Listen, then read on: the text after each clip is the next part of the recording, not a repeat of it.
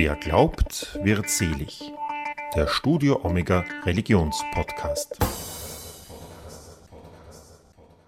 Herzlich willkommen zu einer neuen Folge von Wer glaubt, wird selig, der Studio Omega Religionspodcast, sagt Dudo Seelhofer. In unserem Podcast begleiten wir Menschen auf ihrem Lebens- und Glaubensweg. Die Räumung des nordrhein-westfälischen Dorfes Lützerath aufgrund des dort geplanten Braunkohleabbaus durch den Konzern RWE ist derzeit in allen Medien. An den Protesten ist mit Die Kirchen im Dorf lassen auch eine christliche Initiative beteiligt. Ich habe mich online mit Anselm Meyer-Anz über die Initiative unterhalten und ihn auch gefragt, wie die Lage in Lützerath aus seiner Sicht derart eskalieren konnte.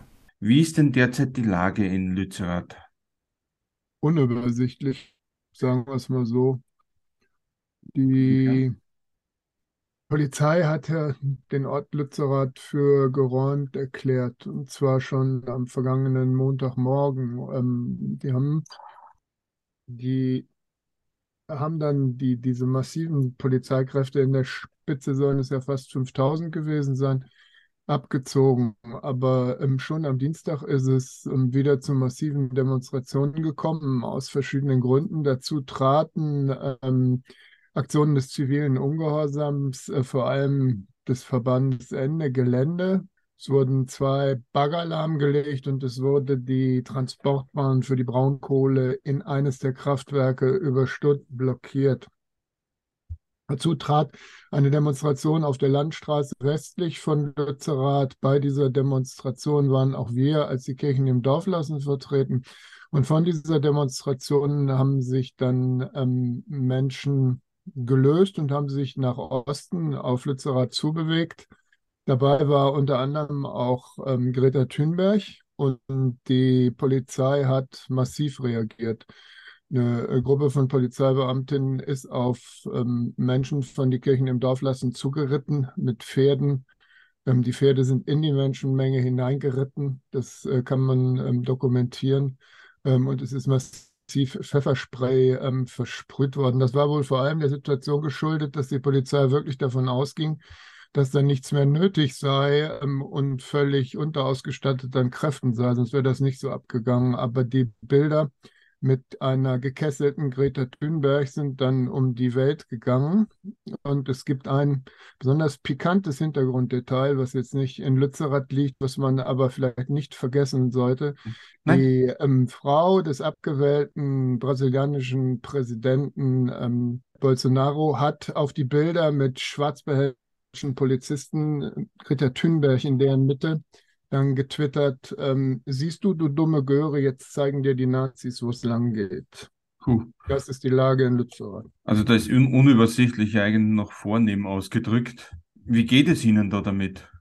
Ähm, ich war die ganze Woche der Räumung in Kuckum, etwa vier Kilometer von Lützerath entfernt. Sie sehen es an meinem Äußeren. Also ich habe Ihnen ein Foto geschickt. Normalerweise bin ich ein etwas bürgerlicherer Mensch, aber das war doch sehr eindrücklich und ähm, bedrückend, was ich da erlebt habe. Und ich habe zum ersten Mal seit 1972 Erfahrungen richtiger Demonstrationsgewalt gemacht. Ähm, und die gingen in diesem Fall eindeutig vom Staat aus. Die Polizeibeamten sind in die Menge hineingestoßen abgestürzt. Sie haben versucht, uns unser Prozessionskreuz abzunehmen. Das ist ihnen nicht gelungen, aber ich bin mit meinen 62 Jahren im hohen Bogen durch die Luft geflogen. Es waren sehr, sehr unschöne, sehr gewalttätige Szenen. Gott sei Dank ist das äh, Verletzten-Szenario auf beiden Seiten wohl nicht so groß, wie es am Anfang ähm, ausgesehen hat. Aber wenn man Gott Humor zutraut, dann war die Tatsache, dass die Polizeibeamtinnen hinterher im Matsch stecken blieben, wohl ähm, seine humorvolle Art und Weise, mit dieser Situation umzugehen. Ich meine das aber selbst humorvoll äh, und nicht theologisch. Äh, wie konnte die Situation dort eigentlich aus Ihrer Sicht so derartig eskalieren?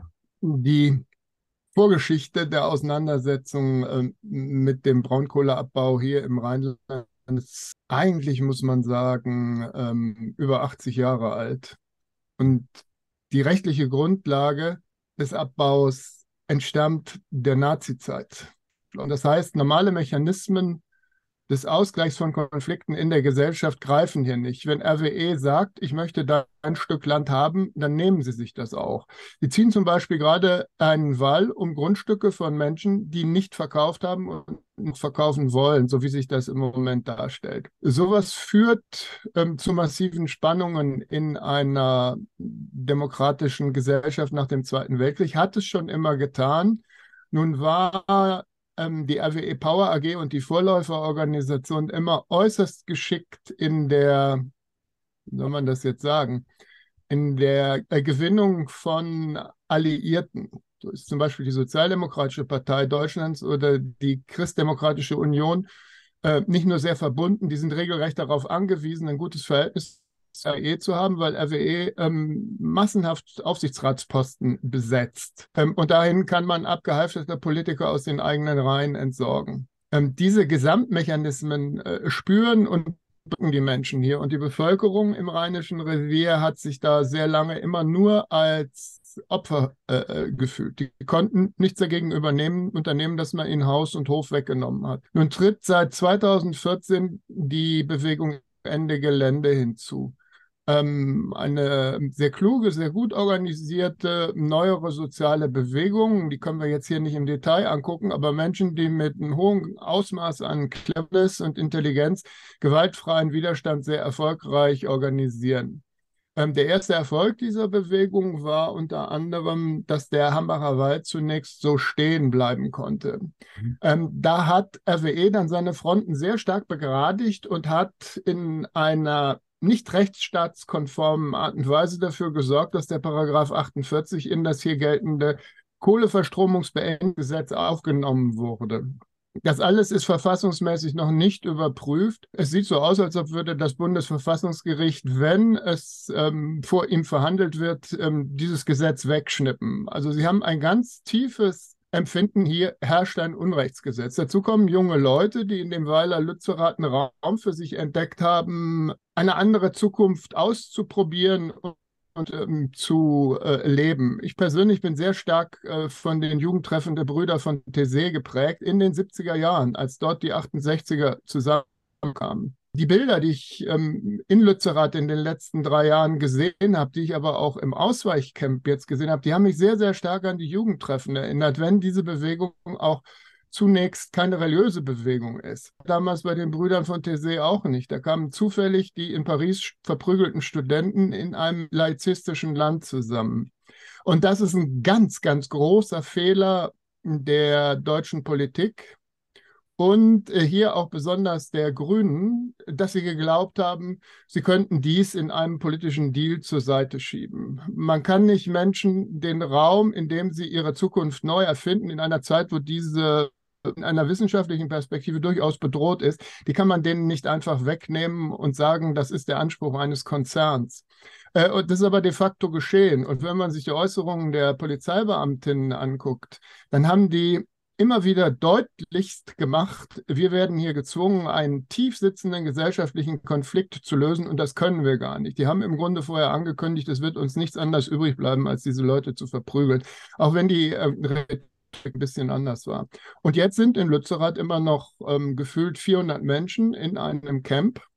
Was ähm, äußerst skurril ist, ist, dass von Seiten RWEs versucht wird, die Bürger, die noch in den verlassenen, äh, teilverlassenen Ortschaften leben, gegen diese Leute aufzubringen. Ähm, da werden Schlagzeilen produziert in der rechten Presse, die größtenteils einfach nicht wahr sind, mit denen Stimmung gemacht wird. Und damit wird dieser Konflikt vertieft und im Grunde wird äh, die nächste organisierte Prügelei zwischen Polizisten und jungen Klimaaktivistinnen programmiert. Mal ganz abgesehen davon, ähm, was das für Bilder die dann nach außen transportiert werden. Das ist aber ein anderer Punkt.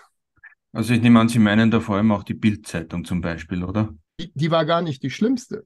Äh, äh geben Sie mal Lützerath bei Fokus ein im Moment. Mhm. Die Aktivisten hätten die Straßen zugesch. Und das stimmt eindeutig nicht. Verstehe. Es gab endlose Schlangen vor den ähm, selbstgebauten Toiletten. Möglicherweise hat da irgendjemand Hundekot äh, fotografiert und produziert das jetzt und man versucht, der Klimagerechtigkeitsbewegung die Legitimität äh, zu entziehen. Wenn da heute ähm, eine Jährige demonstriert äh, vor dem Hintergrund der Ahrtal-Katastrophe, hat sie genau denselben Anspruch, dort zu protestieren, ähm, wie eine 78-Jährige, der man das Haus wegnehmen will, was man ja nun nicht mehr will. Und man übt Druck auf die Menschen aus, trennt euch von denen, tut die weg, bringt die weg, wir werden uns schon einigen. Grundsätzlich aber ist es so, dass RWE, dem ja viele Grundstücke in äh, Kainberg, in Kuckum und so weiter sind, die haben keinerlei Interesse, dass bei den erhaltenen Dörfern äh, wirklich Dörfer erhalten bleiben. Die wollen Gewerbestück-Grundstücke verkaufen. Sie reden auch davon, dass sie die Umsiedlung fortsetzen wollen. Und jetzt ist bekannt geworden, dass sie 20 Millionen äh, Tonnen Kohle mehr abzubauen planen, als der Kompromiss mit den Grünen beinhaltet. Und die Politik reagiert da gar nicht drauf? Es gab gestern eine Anhörung zur Polizeigewalt im Nordrhein-Westfälischen Landtag. Sie wissen ja, dass dieser ganze aktuelle sogenannte Deal mit Robert Habeck und Mona Neubauer von den Grünen verabredet worden ist. Ja. Robert Habeck ist auch in Österreich bekannt. Mona Neubauer ist unsere lokale Wirtschaftsministerin hier in Nordrhein-Westfalen. Die einzige kritische Stimme zum Polizeieinsatz kam von der grünen Obfrau im ähm, Ausschuss. Also im Grunde mussten die Grünen sich selber beschimpfen, äh, damit überhaupt etwas Kritik hier im politischen Kontext äh, äh vorkam. Wir haben, ich glaube, morgen die Anhörung dazu im Bundestag. Die ähm, Politiker aller anderen Parteien überschlagen sich in Dankesorgien an die Polizisten. Das kann ich auch nachvollziehen. Aber wenn Sie sich die Bilder angucken, da werden alte Konsense der Gesellschaft aufgekündigt. Äh, wenn man ähm, Polizeibeamte, die normalerweise gegen betrunkene Fußball-Hooligans eingesetzt werden, auf 78-jährige alte Damen einschlagen lässt. Ähm, und das ist für unsere Gesellschaft hochgefährlich. Das ist eine ähnliche Konstellation wie 1968.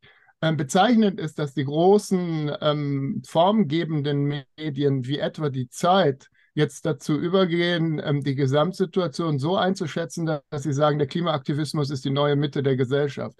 Es bleibt zu hoffen, dass die PolitikerInnen ähm, das hören und sich neu aufstellen. Aber die Oppositionsparteien hier im äh, nordrhein-westfälischen Landtag, die Sozialdemokraten die Freien Demokraten, ähm, sind ein Totalversagen. Das sind entschuldigen Sie mir diese seltsame Spitze, das sind fast österreichische Verhältnisse. Die FDP rückt in die Nähe der AfD im nordrhein-westfälischen Landtag.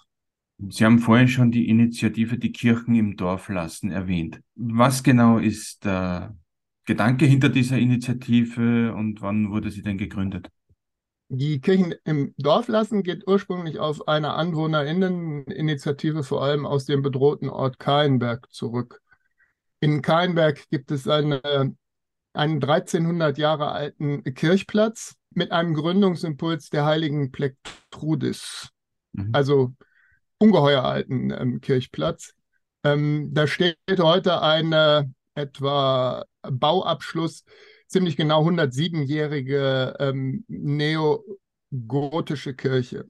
Diese Kirche hatte immer eine hohe Strahlkraft. Die ist von einem Pfarrer um die Jahrhundertwende 19. bis 20. Jahrhundert mit sehr äh, äh, bemerkenswerten Kirchenfenstern ausgestattet. Und zwar handelt es sich um rein alttestamentarische Darstellungen. Und es gibt ähm, Hintergrunderzählungen, die deuten darauf, dass er möglicherweise der uneheliche Enkel einer Verbindung ähm, zwischen einer jüdischen Landhändlerstochter und einem katholischen Bauernjungen aus der Gegend gewesen sein soll. Deswegen hat er in ganz besonderer Weise wohl diese Kirche mit Erinnerung an die älteren Geschwister, an äh, die Juden ausgestattet. Diese Kirche war immer verbunden im, im Ort Keinberg mit einem äh, für das Rheinland doch dann auch nochmal besonders ausgeprägtem Gemeindeleben. Äh, äh, äh also MessdienerInnen, ähm, ein, ein entsprechender äh, Schützenverein. Und diese Kirche sollte abgerissen werden. Das scheint nun erstmal aus der Welt. Sie ist zwar an RWE übergeben, aber der Ort soll ja nicht mehr abgebaggert werden. Und da sind die BewohnerInnen auf die Barrikaden gegangen. Durchaus auch welche, die mit der Umsiedlung innerlich einverstanden waren, aber äh, sie fanden es ähm, unangemessen, dass diese Kirche verschwinden soll. Und die haben dann eine Unterschriftenaktion begonnen, ähm, und sind äh, von Haus zu Haus gegangen und haben Unterschriften für den Erhalt dieser Kirche, die Kirche im Dorf lassen. Es gibt insgesamt in äh, Deutschland an verschiedenen Orten kleine Initiativen, die dieses Thema haben. Da geht es darum, dass angesichts zurückgehender Priesterzahlen ähm, und angesichts zurückgehender Anteil der, der Kirchen ähm, an der Bevölkerung immer mehr Kirchorte geschlossen werden, Kirchen entwidmet werden, Kirchen abgerissen werden ähm, und Menschen wehren sich vor allem in kleinen Dörfern dagegen, dass sie diesen Mittelpunkt verloren, so wie sie schon vor 30, 40 Jahren in der Regel die Schulen haben. Und so war das zunächst auch einzuordnen. Dann ist auf einem Katholikentag diese Initiative zu größerer Aufmerksamkeit gekommen. Und unter anderem hat äh, die hiesige grüne Landtagsabgeordnete Antje Grotus, die eine wichtige Rolle spielt in der Bewegung, das selbst aufgegriffen. Und die Initiative ist weitergegangen als christliche Klimabewegung, welche sagt, wir müssen mit Aktionen hier deutlich werden. Wir müssen Aktionen machen, in denen deutlich wird, dass ähm, diese Art der Energieförderung mit dem hohen CO2-Ausstoß nicht Gottes Plan entsprechen kann.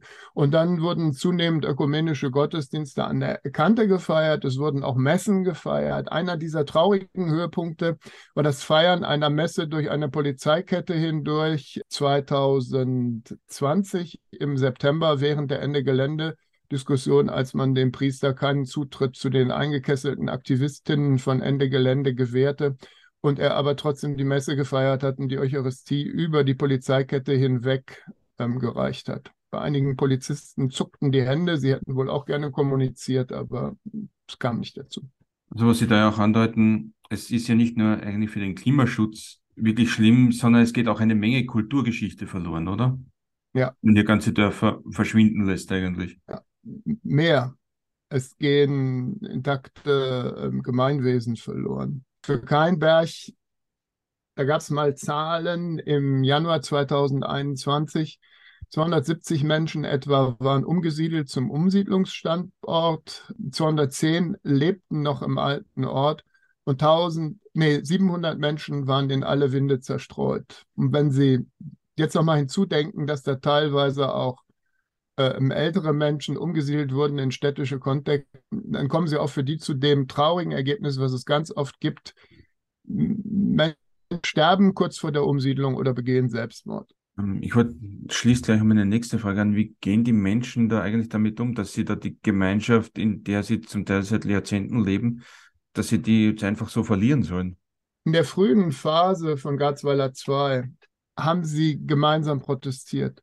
Es hat mal eine ähm, Kette mit FackelträgerInnen rund um den beginnenden Tagebau gegeben. Ich weiß nicht genau, wie lang die war. Die muss aber fast im zweistelligen Bereich an Kilometern gewesen sein. Und es haben viele von denen, die später aufgegeben haben, als einen großen Moment des Gemeinschaftsgefühls auch erlebt. Aber eine ganz, ganz schlimme Sache, die auf diese Gemeinwesen dann herunterbricht, ist, dass ähm, RWE die Gemeinden entzweit. Man sucht sich Opinion Leader, äh, bietet denen ein besonders ähm, interessantes Angebot der Umsiedlung, verpflichtet sie nicht zu sagen, wie viel Geld sie bekommen haben.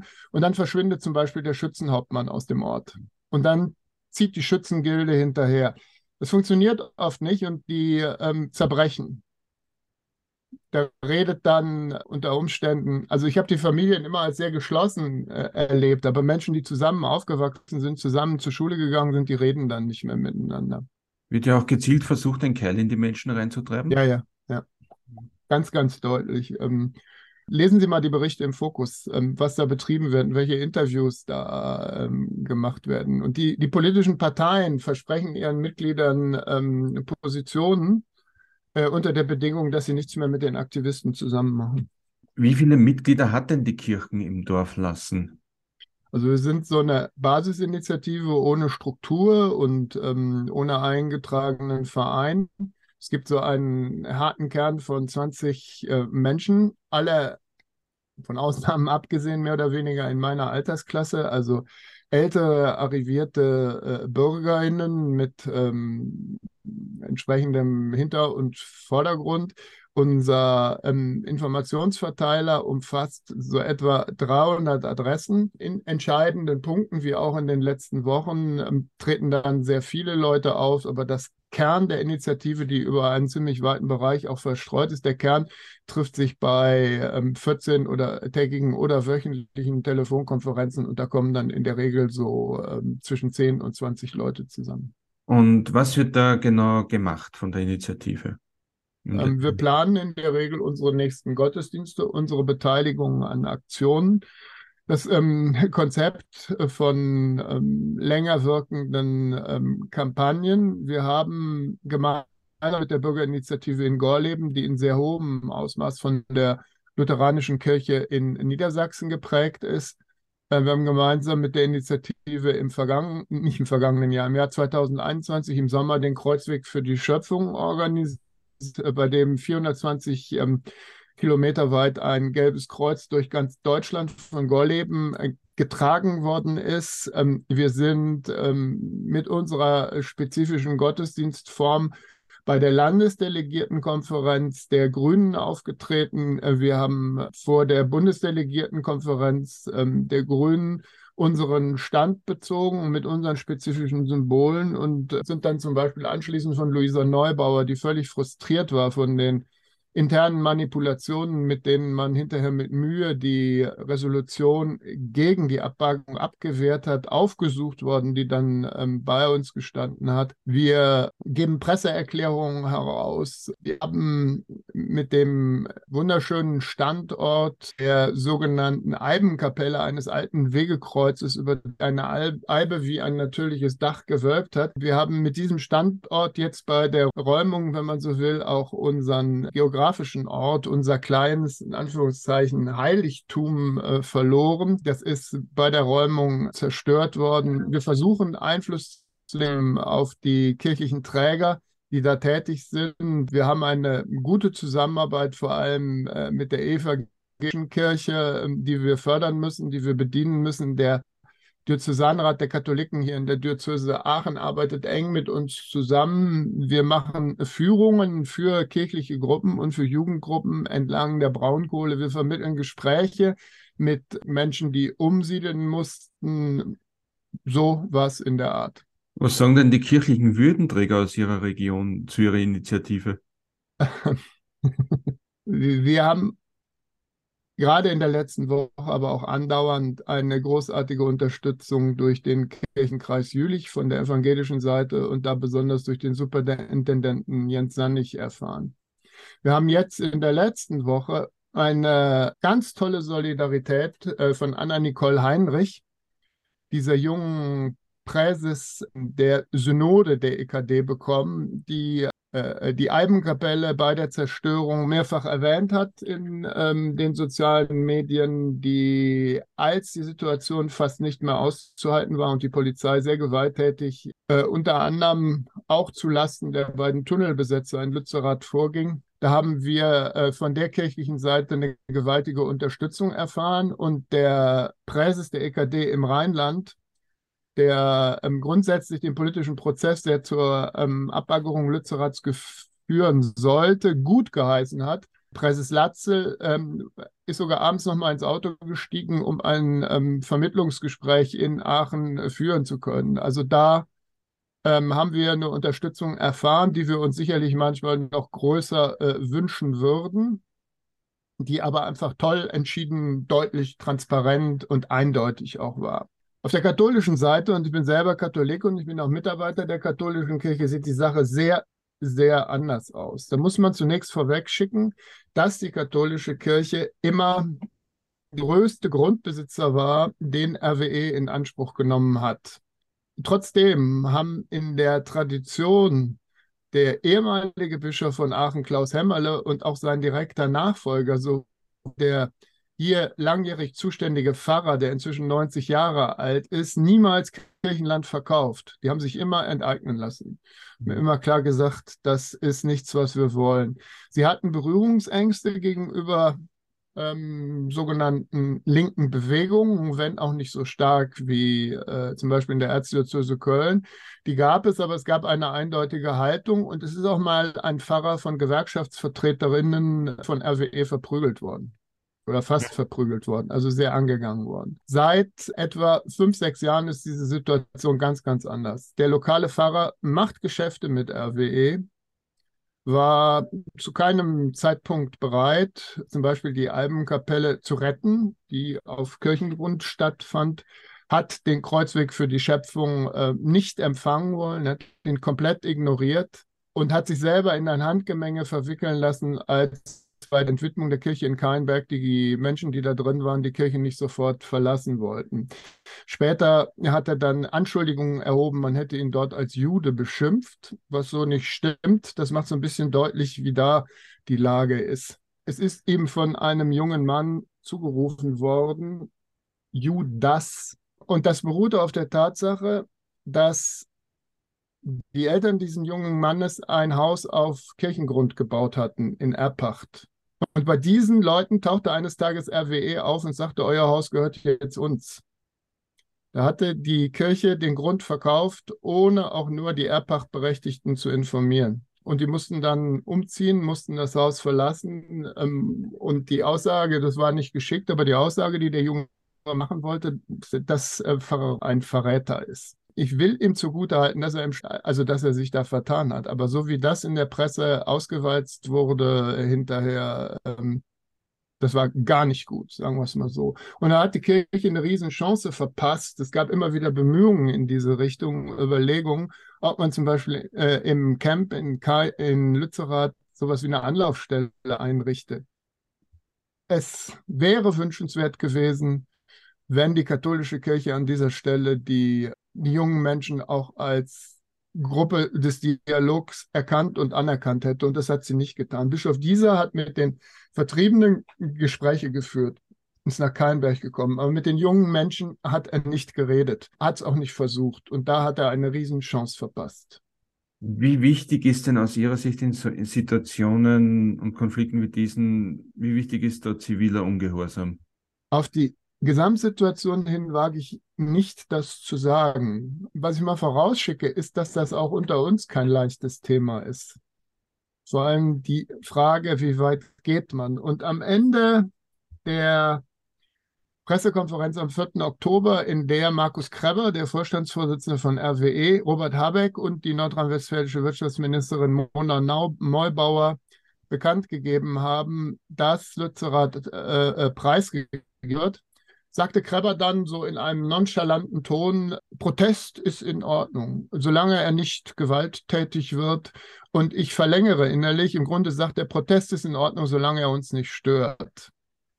Wir haben dann sofort am gleichen Tag auf Twitter Bilder veröffentlicht, Videosequenzen veröffentlicht, wo seine ähm, Securities, seine Sicherheitsmitarbeiter Aktivisten verprügeln, ähm, Hunde auf Aktivisten loslassen und die Frage ähm, gestellt, Herr Kreber, welche Gewalt meinen Sie? Grundsätzlich gibt es angesichts der Konsequenzen, die aus dem Durchbrechen der 1,5 Grad Grenze erwachsen für Deutschland, wenn Lützerath zerstört wird, wenn die Kohle jetzt da hervorgebracht wird, gibt es nur die Möglichkeit zur friedfertigen Grenzüberschreitung, um das aufzuhalten. Also ich habe es gerade schon gesagt, AktivistInnen von die Kirchen im Dorf lassen, haben vor den Gerichten gestanden, hier rundherum. Keiner dieser Prozesse wegen Hausfriedensbruch, der die Kirchen im Dorf lassen betroffen hat, hat mit einem Schuldspruch geendet. Genervte Richter, die sich fragten, warum sie das verhandeln sollen, StaatsanwältInnen, die sehr früh das Rechtsgespräch wollten, also den Prozess beenden, ohne zu einem Urteil zu kommen, aber schnell vor einem deutlichen Hintergrund, wo wir auch gefragt haben, warum haben Sie denn angeklagt? Äh, und da wurde dann meistens bekannt, dass es von Seiten RWEs einen hohen Druck gab, dass diese ähm, Anzeigen, mit denen sich ein normaler Bürger nicht durchsetzen konnte, als Teil der Repression ähm, durchgesetzt wurden. Ich würde mal sagen, das ist oft zum Schuss nach hinten geworden. Ich erinnere mich da an, wie ein Amtsrichter den Beleg für die vollständige Einweihung für den 2. November 2020 hochhielt, ein Foto, was RWE vorgelegt hatte, um nachzuweisen, dass der Zaun vollständig war, ohne den es kein Urteil gegeben hätte. Er hielt das Foto hoch und zeigte es dem RWE-Zeugen und sagte, das ist also der Nachweis dafür, dass am 2.11. die Einweihung vollständig war. Ja, ja, sagte der Ingenieur. Und dann zeigte der Richter nochmal darauf, und wie kommt es, dass hier ein grüner Haselbusch auf dem Bild ist? Das ist die Art von Repression, die da an der Stelle versucht wird von einem der mächtigsten Unternehmen in Europa. Und dagegen muss man sich manchmal sehr deutlich wehren. Und da ist der zivile Ungehorsam das Überschreiten von Grenzen schon deshalb gerechtfertigt, weil, ich habe es Ihnen ja erzählt, wir haben es hier mit Nazirecht zu tun, mit Nazi-Durchführungsverordnungen. Im Hambacher Wald hat ein Gericht nachher festgestellt, dass die gesamte Räumung rechtswidrig war. Ich schließe das auch für die Räumung von Lützerath nicht aus. Dann hat man eigentlich mit zivilem Ungehorsam, auch mit dem Widersetzen gegen Vollstreckungsbeamte, was ja in Deutschland ähm, sehr drastisch bestraft wird, hat man eigentlich nichts anderes getan, als das Recht der Gerichte vorwegzunehmen. Das wird nicht immer so sein, aber ich empfinde das auch als tiefen Auftrag aus dem Evangelium heraus, dem ich oft gar nicht gerecht werden kann. Ich weiche oft zurück, weil ich Angst äh, äh vor Schlägen der Polizeibeamtinnen habe, wo ich eigentlich stehen bleiben sollte. Es ist ja so, dass in, über Lützerath jetzt sehr viel in den Medien berichtet wird, auch international, also auch hier in Österreich sehr viel in den Medien kommt zu dem Thema. Bringt diese Berichterstattung etwas? Wenn Greta Thunberg von schwarzbehelmten deutschen Polizisten weggetragen wird und nachher lesen wir in der Zeit unter diesem Bild, das ist die neue Mitte der Gesellschaft, dann befördert diese Berichterstattung die ähm, Entwicklungsprozesse, die unsere Gesellschaften nötig haben. Ein riesiges Problem ist ja eigentlich, wir wissen gar nicht, wo das hin soll. Es ist nicht so, dass ich die Wohlstandsargumente einfach vom Tisch weisen würde, die wir jetzt auch von den Grünen oft gehört haben. Die haben gesagt, wenn die Stromversorgung zusammenbricht oder wenn der Strom entscheidend teurer wird, dann werden viele Menschen AfD wählen. Wir werden eine Partei wählen, die weit von christlicher Inklusion und weit von einem christlichen Verständnis einer unteilbaren Menschheitsfamilie entfernt sind. Und deswegen kann man das nicht riskieren. Das würde ich so nicht unterschreiben. Man kann nicht wie ein Lemming ins Wasser springen, nur weil alle anderen von hinten drängen, sondern muss versuchen, stehen zu bleiben. Auch wenn der Blick äh, dahin, wo man herkommt, ähm, verstellt. Und diese Berichterstattung im Moment befördert diesen Blick in die Richtung, wo die Lösungen sind, auch wenn sie noch nicht erkennbar sind. Also auch das, was ich selber da versuche, ist ein Versuch, den Blick dorthin zu gewinnen. Das fängt mit so Themen an. Lützerath ist sehr abgelegen. Dort kommen sie mit ähm, öffentlichen Verkehrsmitteln gar nicht so ohne weiteres hin. Aber dann doch immer wieder zu versuchen, mit dem Klapprad ähm, die Distanzen zu überwinden, über kluge Mitfahrbörsen im Internet diese Probleme anzugehen. Ähm, und das äh, Lager, das Camp in Lützerath war ein Riesenbeispiel für eine alternative Lebensweise. Die haben keine Lebensmittel gekauft, die haben sie gesammelt die haben vegan gelebt, ganz konsequent. Also da wurden Lösungsansätze für die großen Probleme, vor denen wir stehen, deutlich. Ich selber bin Mitarbeiter des kirchlichen Hilfswerks Miserio, also dem Pendant zur Dreikönigsaktion in Österreich. Und ähm, ich habe in den vergangenen zehn Jahren als Indienreferent ähm, den Himalaya schwarz werden sehen. Schwarz, weil die Gletscher abgeschmolzen sind. Und die äh, Menschen haben ihre landwirtschaftlichen Anbaurhythmen verloren in der Gangesebene, haben ihre Lebensgrundlage verloren und der, äh, äh die Migration in die Stadt ist noch angeschlossen massiv. Wir können schlicht und einfach sagen, wir müssen diese Probleme in Deutschland nicht lösen, dann werden wir konsequenterweise irgendwann auf die Flüchtlinge an unseren Grenzen schießen müssen. Mhm. Ähm, in Österreich ist dieses Problem an der Südgrenze ja nochmal deutlicher. Oder wir können sagen, wir beschäftigen uns mit diesen Problemen und Sie haben nach der Berichterstattung gefragt. Ja. Unser Widerstand findet sich in einer zunehmend offener werdenden Berichterstattung diese ähm, Berichterstattung spielt ja ihre Rolle an dieser Stelle in der offenen Gesellschaft nicht immer gut. Also wenn jetzt äh, die Berichterstattung der Regierung übernommen wird, es habe keine Polizeigewalt gegeben, dann tut sie das nicht gut. Ähm, auf der anderen Seite, ähm, wenn man sich die, die, die sozialen Medien anguckt, dann ist das wichtig. Ohne das gäbe es vieles nicht. Ähm, aber es ist auch viel Kraut und Rüben dabei. Und bei der professionellen Berichterstattung erfahren wir dieses langsame Einmünden einer gesellschaftlichen Kraft, eines ähm, Veränderungsprozesses in ähm, die notwendigen Prozesse hinein. Ich wage auch mal die Prognose, so etwas wie Lützerath wird RWE hoffentlich nie wieder wagen. Das schließt auch gleich meine nächste Frage an. Ähm, und zwar wird die Frage da, welches Signal soll durch diesen zivilen Ungehorsam denn hier auch an die Verantwortlichen geschickt werden, also an die Konzerne, die Politik etc.? Jemand wie Markus Kreber, der Vorstandsvorsitzende, der übrigens kein Ingenieur ist und der erste Nicht-Ingenieur an der Spitze von RWE, der schaut morgens auf seinen Aktienkurs an der Chicago Stock Exchange und also an der Börse. Alles andere ist dem nachgeordnet den beeindrucken wir nicht mit unseren ähm, Demonstrationen. Deswegen bin ich sogar der Ansicht, dass der rechtliche Rahmen von RWE ganz, ganz stark eingeschränkt werden muss. Wenn es uns gelingt, diese Haltung der etablierten Parteien zu überwinden, und das wird früher oder später passieren, wenn ähm, Abgeordnete zum Beispiel feststellen, dass sie nur Interviews kriegen, wenn sie was zur Klimafrage sagen, dann geraten wir auf einen positiven Entwicklungspfad. Ich sehe das noch nicht ganz so deutlich. Vielleicht stehe ich noch zu sehr unter dem Eindruck dieser Räumung, aber nur so kann es gehen.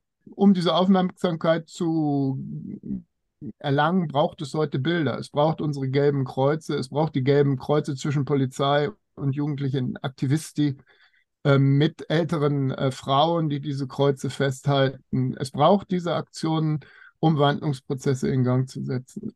Aber anderes Beispiel, Scientists for Future. Ältere Professoren, die sich weiße Kittel anziehen, um ihre Zugehörigkeit äh, deutlich zu machen und die den Ministeriumsausgang blockieren. Man kann ihnen nicht so leicht gewalttätigen Aktivismus unterstellen. Diese Art des zivilen Ungehorsams kann etwas verändern.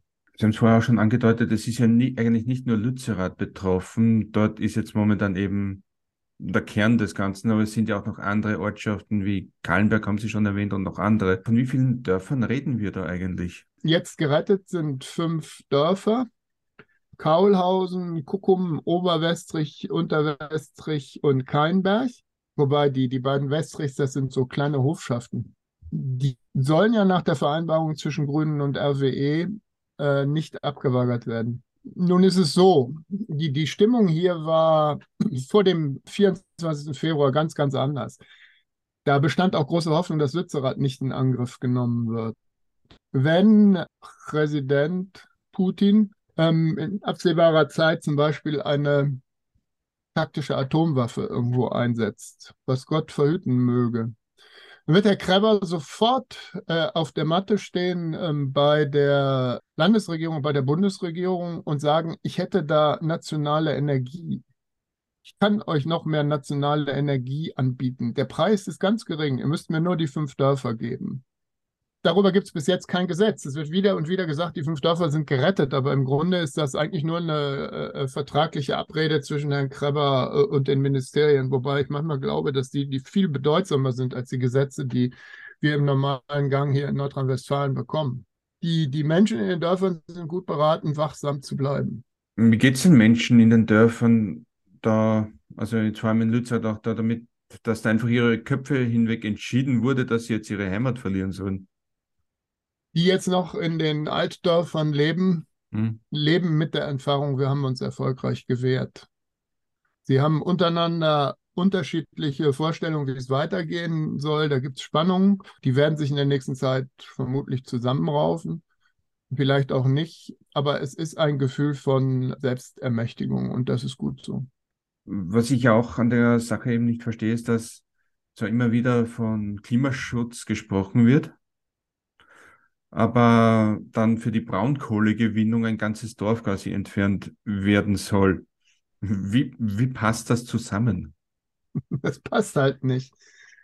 Als die ersten Polizeikräfte in Lützerath einrückten, wurde Präsident Lula in Brasilien vereidigt. Da war unser Präsident Steinmeier dort. Er hat 40 Millionen moralisches Geschenk überreicht, 40 Millionen Euro, für den Fundo da Amazonia, und hat dem Prinz Lula erklärt, dass man mit auf ihn zählt, dass der Amazonas erhalten bleibt. Weil da war er in der Vergangenheit schon erfolgreich in seinen ersten Amtszeiten. Das ist das Deutschland, was wir kennen. Andere Leute mit dem Finger zeigen und sagen, holzt bloß euren Amazonas nicht ab, das ist die grüne Lunge der Welt. Und bei uns ähm, macht man mal eben noch ein Dorf platt, äh, wo deutlich ist, dass man damit die Zusagen zum Vertrag nicht mehr einhalten kann und begründet das nachher als mühsam errungenen politischen Kompromiss, mit dem jetzt alle äh, leben müssten. Das ist vielleicht auch eine Krise unseres politischen Systems. Alle waren glücklich, dass es diese drei Parteien-Regierung äh, gab und man muss wirklich im Kopf behalten, dass danach dann der Ukraine-Krieg ausgebrochen ist. Aber Täglich gibt es neue Informationen darüber, wie, äh, wie viel CO2-Einsparung ein Tempolimit auf deutschen Autobahnen bringen könnte. Es traut sich schon niemand mehr, die FDP-Politiker danach zu fragen, weil die klipp und klar, als ich sage es jetzt mal so, im Grunde 5%-Partei sagen, nein, das kommt nicht in Frage. Unsere Klientel, die fährt mit Porsches und Suffs und Großwissen über die Autobahnen und das ist unser gutes Recht, deren Interessen zu vertreten. Das ist hier der politische Prozess und das müssen alle anderen akzeptieren. Und wenn ihr nicht aufhört und uns nicht in Ruhe lasst damit, dann lassen wir die Koalition platzen, dann kriegt ihr politisch instabile Verhältnisse, äh, weil sonst geben wir uns selber auf. Was sie übrigens, äh, äh, also wo sie recht haben, ne? das ist die politische Logik. Da, da wird eine Grenze unseres politischen Systems extrem deutlich. Es ist ähm, übrigens die Existenz dieses größten europäischen ähm, Energieunternehmens äh, RWE, das ja den Staat kontrolliert, als dass der Staat das Unternehmen kontrolliert, die, die ist auch Bestandteil dieser Krise. Wenn man sich die Geschichte anguckt, wie kann es passieren, dass in einem Hochindustrie-Bundesstaat der Bundesrepublik Deutschland in dieser Zeit, äh, in dieser Art und Weise, bei solcher Informationslage, so viele Politiker aller Körperschaften dermaßen unter die Kontrolle eines rein gewinnorientierten Unternehmens geraten. Ähm, da muss auch was passieren, da muss sich was dran ändern. Ich kann Ihnen aber auch nicht sagen, wie das friedlich geschehen soll. um es nochmal aufzugreifen, das geht nur mit zivilem Ungehorsam. Also es müsste wahrscheinlich auch einmal damit anfangen, dass man diese veralteten Gesetze einmal reformiert. Ja. Grundlegend. Ja. Es kann äh, äh bei nächster Gelegenheit von dem Bundesverfassungsgericht passieren dass, die, äh, ähm, dass da ein, ein, Auftrag erteilt wird, das zu arbeiten. Nun gibt das Bundesverfassungsgericht selber keine Gesetze, die sagen, so geht's nicht, aber die sagen nicht, so geht's. Äh, und RWE wird sofort am Start sein äh, und sagen, wie es geht. Mhm. Es war mit den besten AnwältInnen dieses Bereichs, den die Wissenschaftler kriegen sie nicht mehr so einfach, aber auch die hatten sie lange unter Kontrolle. Wie kann man hier den Einfluss der Konzerne vielleicht auch zugunsten der Menschen da zurückdrängen? Noch mit zivilem Ungehorsam, ja. mit solchen Aktionen, wie wir sie machen, mit äh, äh, ähm, sichtbaren Symbolen, die äh, auch äh, verstanden werden. Ähm, ich glaube aber, dass es letztendlich einen gesellschaftlichen Mediationsprozess braucht. Mitarbeiterinnen und Mitarbeiter von RWE waren hier in dieser Gegend sehr, sehr lange sehr hoch angesehen. Und das tut denen weh dass sie mehr und mehr zu, fällt jetzt nur so ein altes Wort, an dem man äh, vorsichtig werden soll, aber dass sie äh, mehr und mehr zu Parias werden. Die werden nicht mehr eingeladen bei bestimmten Gelegenheiten. Man möchte sich nicht mit ihnen zeigen.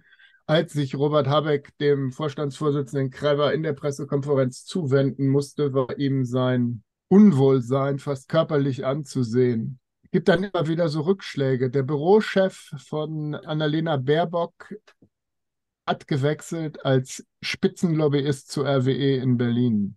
Das könnte man mhm. nochmal vertiefen. Aber letztendlich und könnten die Kirchen auch eine ganz, ganz andere Rolle spielen. Wie gesagt, die evangelische Kirche nimmt diese Rolle an, die vermitteln, die stehen mitten in der Nacht bereit, um zu telefonieren. Ähm, ich mir von den katholischen Bischöfen hier wünschen, dass sie dies stärker auf den Tisch legen, dass sie den Zivilgesellschaften Raum bestreichen mit äh, äh, den Aussagen von Laudato Si, aber Sie haben es mitgekriegt, die katholischen Bischöfe in Nordrhein-Westfalen, allen voran der Kardinal von Köln, haben derzeit ganz, ganz andere Probleme. Wir sind ja als Christen auch laut der Bibel dazu verpflichtet, eben gut auf die Schöpfung Acht zu geben. Was sagt denn Lützerath über unseren Umgang mit der Schöpfung aus? Da sollten wir differenzieren. Aber ganz grundsätzlich ist Lützerath, das Abbaggern von Lützerath ist kollektive Sünde. Und Sie können das auch äh, in, in biblischen Dimensionen fassen. Eine Aktive von äh, Die Kirchen im Dorf lassen hat das in einem Beitrag bei Public Forum auf ähm, dieses alte Bild des Bauern, der gegen den König Ahab steht und dem der Weinberg abgenommen wird, bezogen angesichts der Person von Eckhard Heukamp, des letzten Bauern äh, von Lützerath, der sehr, sehr lange gekämpft hat und der am vergangenen Samstag mit an musste aus der Ferne, wie sein ihm sehr teures Elternhaus zerstört wurde. Und ähm, Lützerath ist Ausdruck der kollektiven Sünde eines, einer Gesellschaft und eines Herrschaftssystems, einen redlichen Bauern.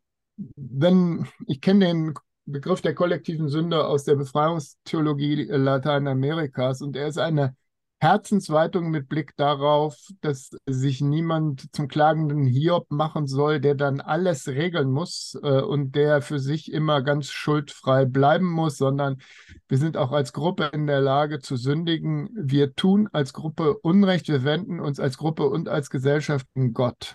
Und der zentrale biblische Begriff an dieser Stelle ist ja Umkehr. Nun ist Umkehr in der individuellen Perspektive wieder das, äh, wo ich ab jetzt was anders mache, wie an dem Tag, an dem ich aufgehört habe zu rauchen. Aber Umkehr in gesellschaftlicher Dimension ist was anderes. Ich muss nur Leuten hinterher schauen, die den richtigen Weg schon gehen. Propheten dieser Zeit. Dann weiß ich, wohin mein Weg führt und Umkehr fällt ganz leicht. Und da hätte ich angesichts der Tatsache, dass Greta Thunberg aus im Vorfeld von Lützerath herausgetragen worden ist in dieser Woche, äh, einfach nochmal das Zitat des vorletzten anglikanischen Primas, der gesagt hat, Greta Thunberg ist eine Prophetin unserer Zeit. Äh, und ich würde das weiter durchdeklinieren. Luisa Neubauer, die ja selber auch durchaus einen evangelisch-christlichen Hintergrund hat, ist eine Prophetin unserer Zeit. Sie ist eher ein Jesajas als ein Jeremia äh, wenn man sie in den Talkshows äh, äh, erlebt, wo sie äußerst clever, sehr gut ausgebildet, sehr, sehr geduldig, immer wieder dumm dreiste alte weiße Männer äh, in die Schranken weist. Dieses Klischee würde ich an der Stelle durchaus verwenden. Dann weist das auf das Establishment im Jerusalem äh, der Zeit vor der babylonischen Vertreibung und danach hin. Äh, und diese Art von Umkehr ist uns ChristInnen alles ans Herz, allen ans Herz gelegt. Einfach ist das alles nicht, aber es ist auch nicht so schwer, dass ich jetzt an dieser Stelle die ganze Welt auf meine Schultern laden müsste. Wir sind eine große Bewegung. Die Kirchen im Dorf lassen ist Teil dieser Bewegung. Das Christentum ist nicht so präsent in dieser Sache, aber humorvoll am Ende angefügt. Ich weiß nicht, haben Sie die Debatte um den Mönch von Lützerath mitbekommen? Ja, ja, habe ich. Ja, ähm, und wie der Obere der Franziskaner in Deutschland darauf ähm, reagiert hat, das zeigt ja, ähm, dass äh, äh, der christliche Hinter- und Untergrund, die äh, christliche Ethik nicht so weit davon weg ist. Und es gibt ein sehr, sehr, der, der, der Mönch von Lützerer tritt inzwischen selber äh, bei Twitter auf.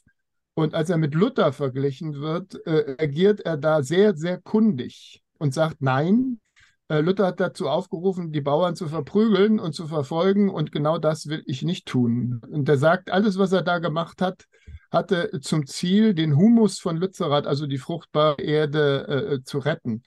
Es äh, gibt da äh, Kontexte, die auch für mich verwirrend sind, vor denen ich auch Angst habe, die mir aber auf der anderen Seite auch Respekt einflößen ähm, und die in diese Richtung führen.